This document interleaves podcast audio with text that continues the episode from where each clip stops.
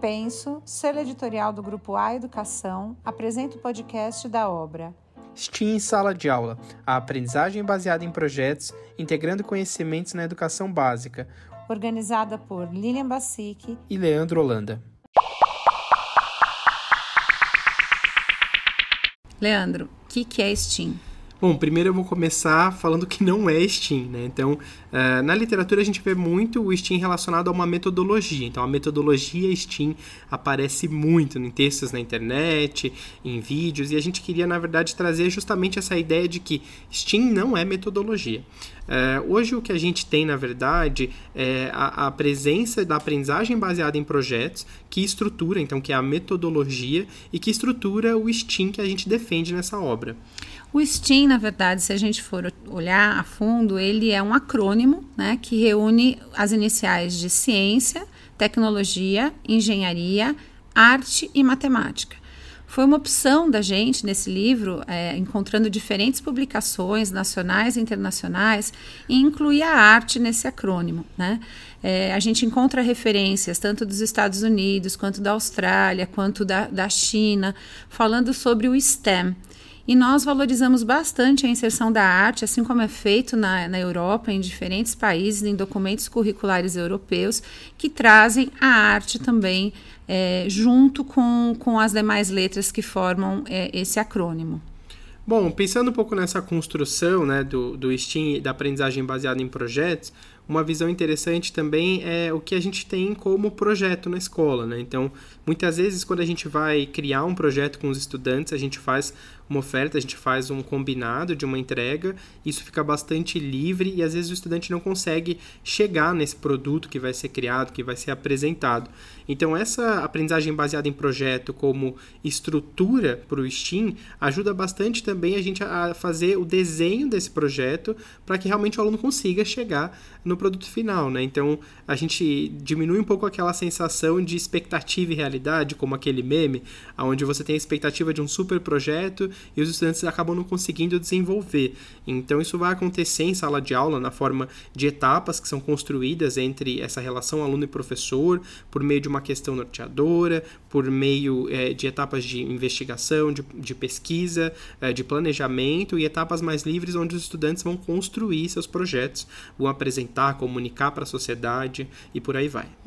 E a nossa ideia, né, nesses podcasts especificamente, é trazer um pouco o tema de cada um dos capítulos, né, que estão ali organizados nessa publicação, e a partir desta, deste olhar para cada um dos temas que nós e os demais autores consideramos que seriam relevantes para a gente tratar do STEAM na escola, é, possibilitar essa discussão de que a aprendizagem baseada em projetos pode ser a norteadora é, dessa abordagem.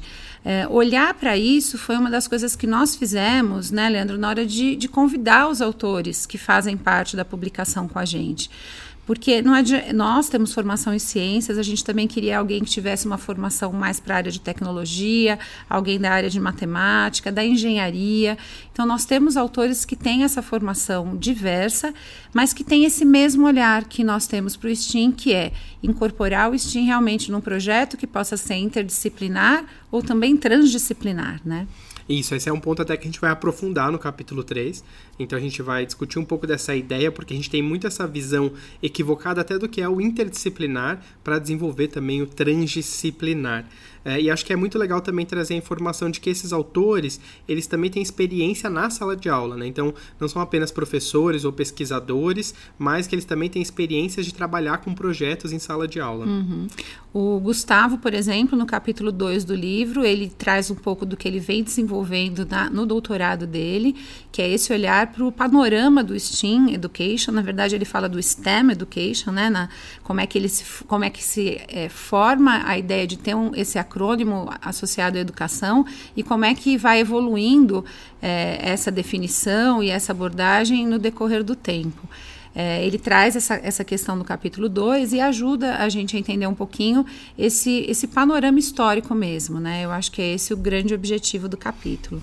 Perfeito. É. E a gente tem também, é, lógico, depois um aprofundamento em aprendizagem baseada em projetos, Então é um capítulo que, que eu escrevi também um pouco com base na minha experiência. Eu trabalhei bastante tempo organizando e planejando esses projetos com outros professores.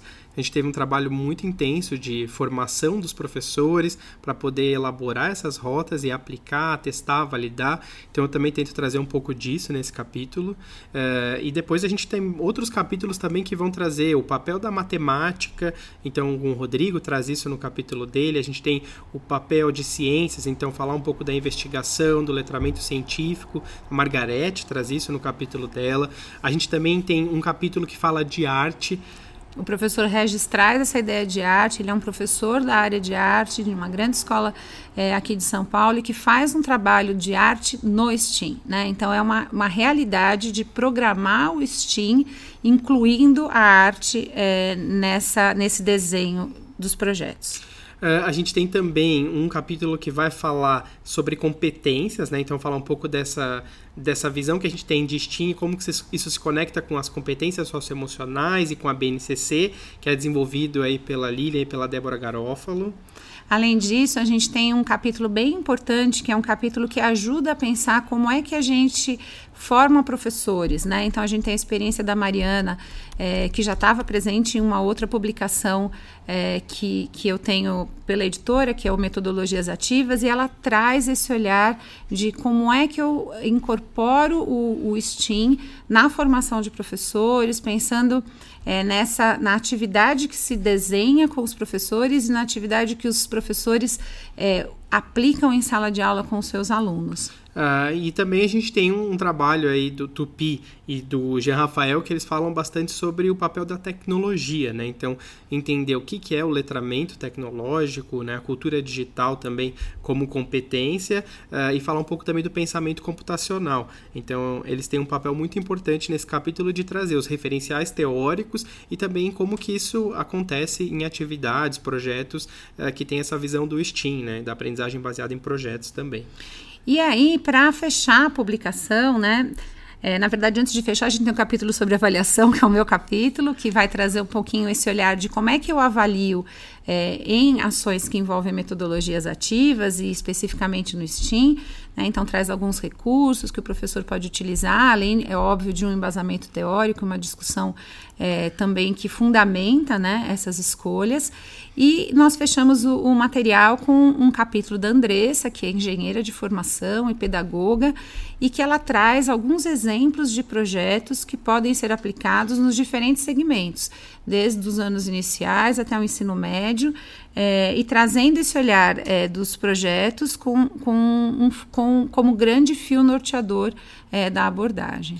É, é, importante também a gente falar um pouco dessa estrutura do primeiro capítulo, né? Então a gente escolheu trazer um pouco da introdução desses temas, Uh, a gente vai falar um pouco sobre essa relação entre STEM, STEAM, sobre a relação também que a gente tem hoje do mercado com STEAM, né? Então, esses kits que são criados e que a gente entende que muitas vezes eles levam uma concepção equivocada do que de fato é o STEAM, que está relacionado à aprendizagem baseada em projetos. Discutir um pouco da questão do papel do aluno e do papel do professor nessas atividades. Então, o professor como alguém que media, né, e também que é responsável por criar essas experiências, então esse papel de designer de experiências de aprendizagem. Falar um pouco dessa relação também entre as competências, que vai ser aprofundado lá no capítulo da Débora, e também uma questão acho que é muito legal a gente abrir aqui, que é uma preocupação que a gente tem com o peso dessas áreas no projeto, né? Então, a gente tem muito essa preocupação de que se eu vou fazer um projeto uh, que tem essa abordagem de STEAM, eu vou ter que ter lá 20% de ciência, 20% de tecnologia é. e que muitas vezes não é assim, né? Então, uhum. você quer comentar um pouco sobre isso, Lilian? É, não, na verdade, acho que é uma preocupação que a gente tem até pelo próprio desenho, né, das escolas e de você ter ali os professores nas suas caixinhas trabalhando, né? Então, ele, ele começa a tentar identificar que hora que ele vai entrar no projeto, né? E eu acho que é justamente essa ideia que a gente quer romper, né, Leandro? É, então, é trazer um pouco dessa visão, né? Eu vou precisar escolher um, um contexto que, que faça parte da realidade dos estudantes para que eles possam trabalhar com base na pesquisa, na construção de algum artefato, planejamento, e a partir daí entender quais são os aprendizados necessários que vão ajudar os estudantes nessa construção e que também, lógico, tem que estar conectado com o currículo da instituição, isso é bastante importante, e a partir daí selecionar essas experiências de aprendizagem que vão fazer parte das etapas do projeto. Uhum. Então, não necessariamente eu vou ter sempre ali um o mesmo peso de todas as áreas. Tem projetos onde a gente vê muito mais o papel da tecnologia, porque eles podem conter uh, programação, robótica, uhum. outros onde a importância maior vai ser no design, na engenharia, porque a gente vai trabalhar com materiais que são mais acessíveis, né? Também desconstruir a ideia do, do Steam Nutella, né? Então, uhum. o Steam Nutella que vai usar vários equipamentos. É, e acho né? que a Débora traz bastante isso no capítulo dela, quando ela fala dessa robótica ali feita com sucata, com material do dia a dia, né? Eu acho que isso é um ponto bem importante, né? É, e aí a gente tem também, na verdade, uh, uma questão de trazer o STEAM como um slogan educacional, uhum. né? Então, de desconstruir um pouco dessa ideia e trazer mesmo qual, qual é o impacto disso para a educação, como que se organiza isso na sala de aula. É. Eu acho que é interessante um ponto que você trouxe, né? Quando você diz conectar com o currículo, né? Quer dizer, conectar com o currículo é uma coisa, né? E dizer que existe um currículo STEAM é outra, né? E a gente defende muito de que não existe um currículo STEAM mas que o seu o STEAM que você desenvolve ele pode estar conectado às habilidades do seu currículo, né? Então a gente vê a BNCC hoje com um ponto muito importante, que é trazer a investigação como um fio condutor, o papel ativo do aluno como um fio condutor.